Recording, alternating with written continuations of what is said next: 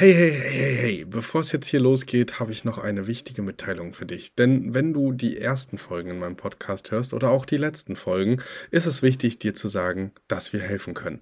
Wenn du also jetzt sagst, ey, ich möchte nicht ohne Begleitung starten oder oh, das ist vielleicht doch komplizierter als auf den ersten Blick gedacht, dann sei dir sicher, dir ist geholfen.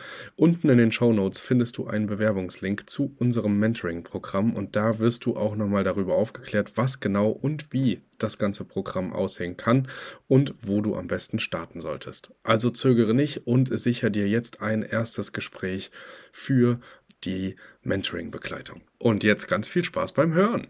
Bei 50 Quadratmetern macht dieser Mensch dann 35 Euro mehr Cashflow. Einfach nur, weil du uns die Wohnung gibst und weil wir unser Geschäftsmodell da drin machen können, verdoppeln wir dann deinen monatlichen Cashflow.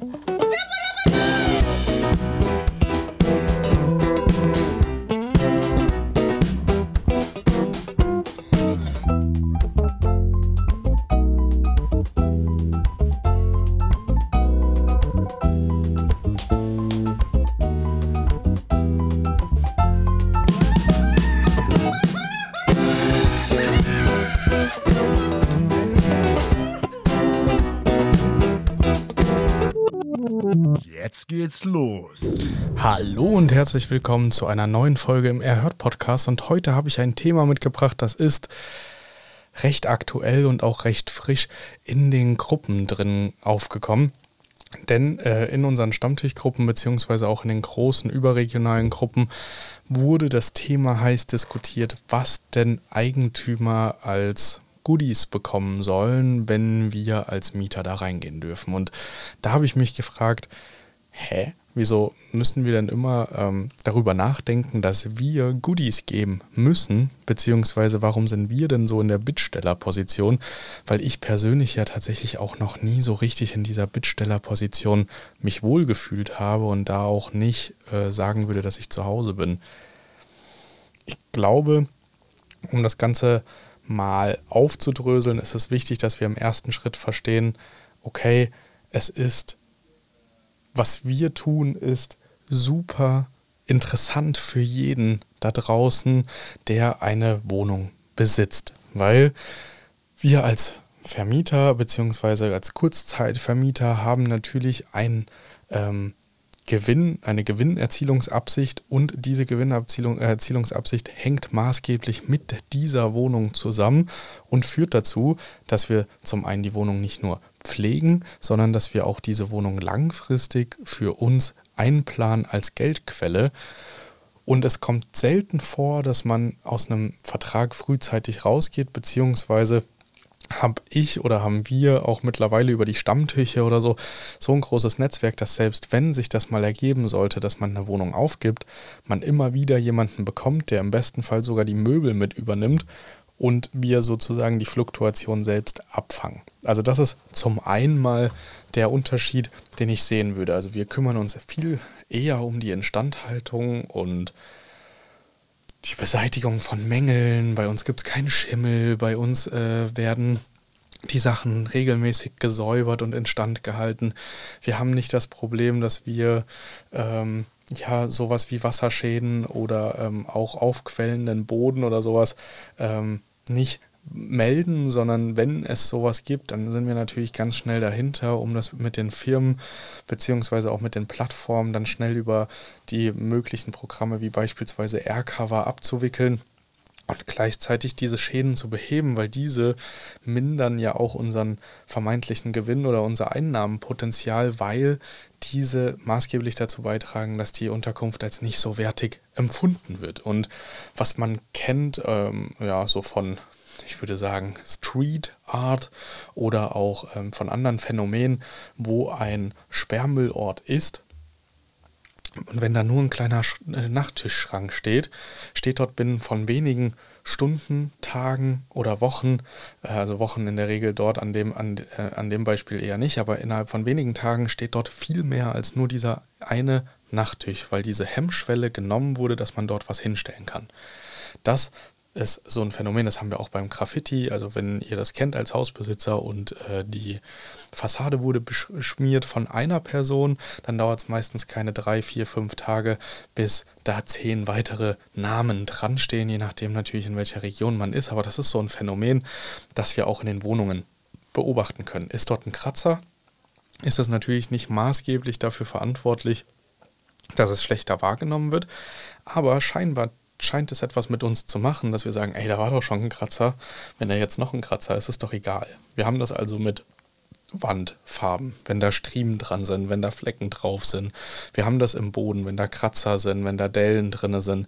Wir haben das aber auch ähm, ja, an, an den natürlich anderen Möbelstücken und da wird je mehr man sieht, dass ja, dort Gebrauchsspuren dran sind, weniger drauf aufgepasst. Und deswegen haben wir so einen ähm, dauerhaften Instandhaltungszwang um diese Schäden, die danach kommen, nach dem ersten kleinen Schaden, signifikant zu verringern. Und wir haben natürlich auch noch andere Vorteile gegenüber den Eigentümern, die man kommunizieren kann, ohne dass es immer um Geld geht. Und in der Gruppe wurde eben diskutiert und da hat ein Eigentümer geschrieben, er würde niemals unter 30, 35, wenn nicht gar 50 Prozent Mietaufschlag an jemanden der das Arbitragemodell macht, weitervermieten. Und äh, so der, der Nebensatz oder der äh, nette Satz, äh, der dahinter immer kommt, ist, ähm, ich habe doch nichts zu verschenken. Und ich glaube, dafür müssen wir jetzt mal, also erster Tipp, lasst euch auf solche Deals nicht ein. Die werden auch in der Langfristigkeit so nicht stattfinden können. Also wir werden in einer stetigen Marktsondierung und Konsolidierung, werden wir es nicht schaffen, diese Margen zu halten, die wir jetzt gerade haben. Also die Marge wird knapper und sobald die Marge knapper wird, dann wird natürlich auch die Verhandlung strenger, weil wir es uns einfach nicht leisten können. Und jetzt ist aber natürlich so, dass er scheint das ja systematisch zu machen und es scheint auch nicht der Einzige zu sein, der das macht, weil es da natürlich auch so ein paar Für- und Widerstimmen gab, die gesagt haben, ja, würde ich ähnlich machen da ist dann immer so ein bisschen die Frage für mich, was hat man denn selber für Vorstellungen? Und wenn ich in, in, an eine Wohnung die Vorstellung habe, dass ich Cashflow Plus mache, dass ich Cashflow positiv bin und ich mache in der konservativen Vermietung vielleicht 50 Euro ja, an Cashflow positivem Einkommen, was dann einfach als Gewinn übrig bleibt. Dann ist da natürlich immer noch ähm, eine nicht vorhersehbare Instandhaltung oder irgendeine Dachsanierung oder sowas, was querschlagen kann. Aber in der Regel habe ich dann meine Bruttomietrendite bei ja, weiß ich nicht, zwischen 6 und 10 Prozent, damit da gut was hängen bleibt mit den Zinsen jetzt aktuell. Äh, und dann ist es natürlich so eine Frage, okay, wie viel Marge mehr ähm, braucht denn der Eigentümer, um das Gefühl zu haben, dass er nicht ausgenutzt wird? Und das können wir auch mit geringsten Aufschlägen machen. Also beispielsweise, wenn wir sagen, okay, wir zahlen 10% mehr als marktüblich im Durchschnitt. Sagen wir, äh, es sind 7 Euro, äh, die wir durchschnittlich auf dem Markt zahlen und wir sagen, okay, wir zahlen dir 7,70 Euro auf den Quadratmeter. Bei 50 Quadratmetern macht dieser Mensch dann 35 Euro mehr Cashflow einfach so, ohne dass er da was dafür tut, dass er eine Renovierung in Vorder auf, ähm, voranbringt, dass er ein Bad saniert, dass sonst irgendetwas gemacht wird. Ne? Das ist einfach nur, weil du uns die Wohnung gibst und weil wir unser Geschäftsmodell da drin machen können, verdoppeln wir dann deinen monatlichen Cashflow von oder fast verdoppeln von 50 auf 85 Euro. Was ja für jemanden mit einer 50 Euro Cashflow-Rendite-Erwartung immens viel Geld ist. Ja, auf der anderen Seite, weil also er schafft es, ohne etwas an der Wohnung substanzmäßig zu verändern, den Cashflow fast zu verdoppeln. Und ähm, das ist etwas, das möchte ich euch mit auf den Weg geben. Werdet da sehr, sehr viel sensitiver in den Preisverhandlungen und schaut euch an, was auf der Gegenseite denn überhaupt übrig bleibt und versucht dort eine faire Lösung zu finden. Wenn jetzt jemand natürlich bereit ist zu sagen, okay, ich mache nicht nur ähm, ich nehme nicht nur mehr Miete, sondern ich packe dir dort auch eine ordentliche Einbauküche ein. Ich werfe dir dort auch noch ähm, die ein oder anderen äh, Annehmlichkeiten rein, wie einen neuen Boden. Ich lasse im Bad neue Fliesen machen oder ich helfe dir sogar bei der Finanzierung der Möblierung. Ich möbliere das quasi, teile das durch 60, äh, quasi auf fünf Jahre, ähm, dann einen Mietdurchschnitt und dann bezahlst du da möbliert äh, die, den, den Mietaufschlag mit oben drauf und der wird vielleicht auch nochmal so ein bisschen attraktiver verzinst, dass er davon auch was hat, dann ist das natürlich etwas, wo man sagen kann, okay, da kann man Zugeständnisse machen, da kann man mehr auf dem Quadratmeter bezahlen oder so weiter. Wenn ich jetzt aber 50% draufhaue bei 600 Euro Kaltmiete, ja, dann sind das 900 Euro Kaltmiete, die ich plötzlich zahlen muss für eine Wohnung, die exakt denselben Zustand hat wie vorher. Und das ist einfach immens, wenn man sich überlegt, was das für Ausmaße hat in deiner Cashflow-Betrachtung, weil diese 300 Euro, die du jetzt mehr zahlst, die werden exakt nur von deinem Gewinn abgezogen. Und das bedeutet, in schlechten Monaten, in Saisonmonaten oder wo Corona oder sonstige Risiken kommen, bist du ganz allein in der Verantwortung, diese Risiken auszuhebeln. Und du musst ja immer in einem Gesamtjahresdurchschnitt das Ganze dir anschauen. Wenn man zwischenzeitlich sehr, sehr viel für die Wohnung kriegt, weil irgendein besonderes Event oder sonstiges ist, dann ist das total fein.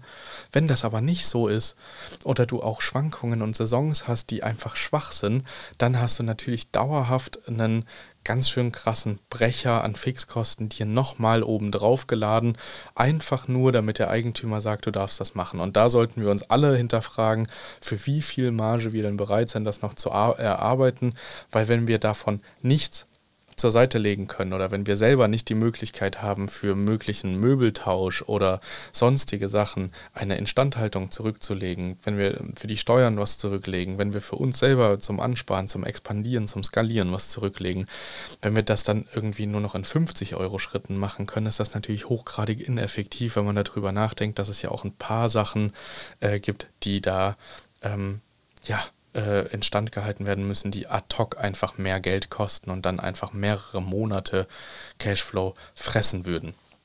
Ich wollte das einfach nur mal sagen. Achtet da drauf, verhandelt da richtig, seid da sehr, sehr viel preissensitiver, verteidigt eure Seite deutlich mehr und bringt den ganzen Menschen da draußen, die euch Wohnungen geben, vielleicht andere Vorteile. Ja? Längere Mietdauer, ihr bringt äh, die Instandhaltung, die regelmäßige Reinigung mit ins Spiel, ihr bringt äh, auch die Möglichkeit der. Ähm, äh, ja, der, der, der, weiteren Skalierung, des gemeinsamen Wachstums mit. All das, was ich natürlich auch in den Workshops immer wieder zum Thema Vermieterüberzeugung sage, greift da. Und ja, das wollte ich euch mitgeben. Das war es dann für heute auch schon. Ich wünsche euch einen fantastischen Start ins Wochenende. Es ist mein allererstes YouTube-Video an der Stelle auch. Also ich sitze jetzt das erste Mal vor der Kamera und habe das Ganze mitbegleiten dürfen. Ich wünsche euch da draußen äh, nur das Beste startet mit der Kurzzeitvermietung. Alle Links unten zu den Stammtischen, von denen ich erzählt habe, oder auch zur Begleitung, wenn ihr sagt, ihr möchtet in dieses Business starten, aber wisst einfach nicht, wo anfangen und wo aufhören und wie ihr starten sollt. Da helfen wir euch natürlich auch jederzeit gerne. Da könnt ihr euch ganz unverbindlich und kostenlos ein Erstgespräch sichern und da wird dann mal geschaut, ob eure Situation überhaupt zu dem Business passt und ob wir da euch helfen können und falls ja, wie.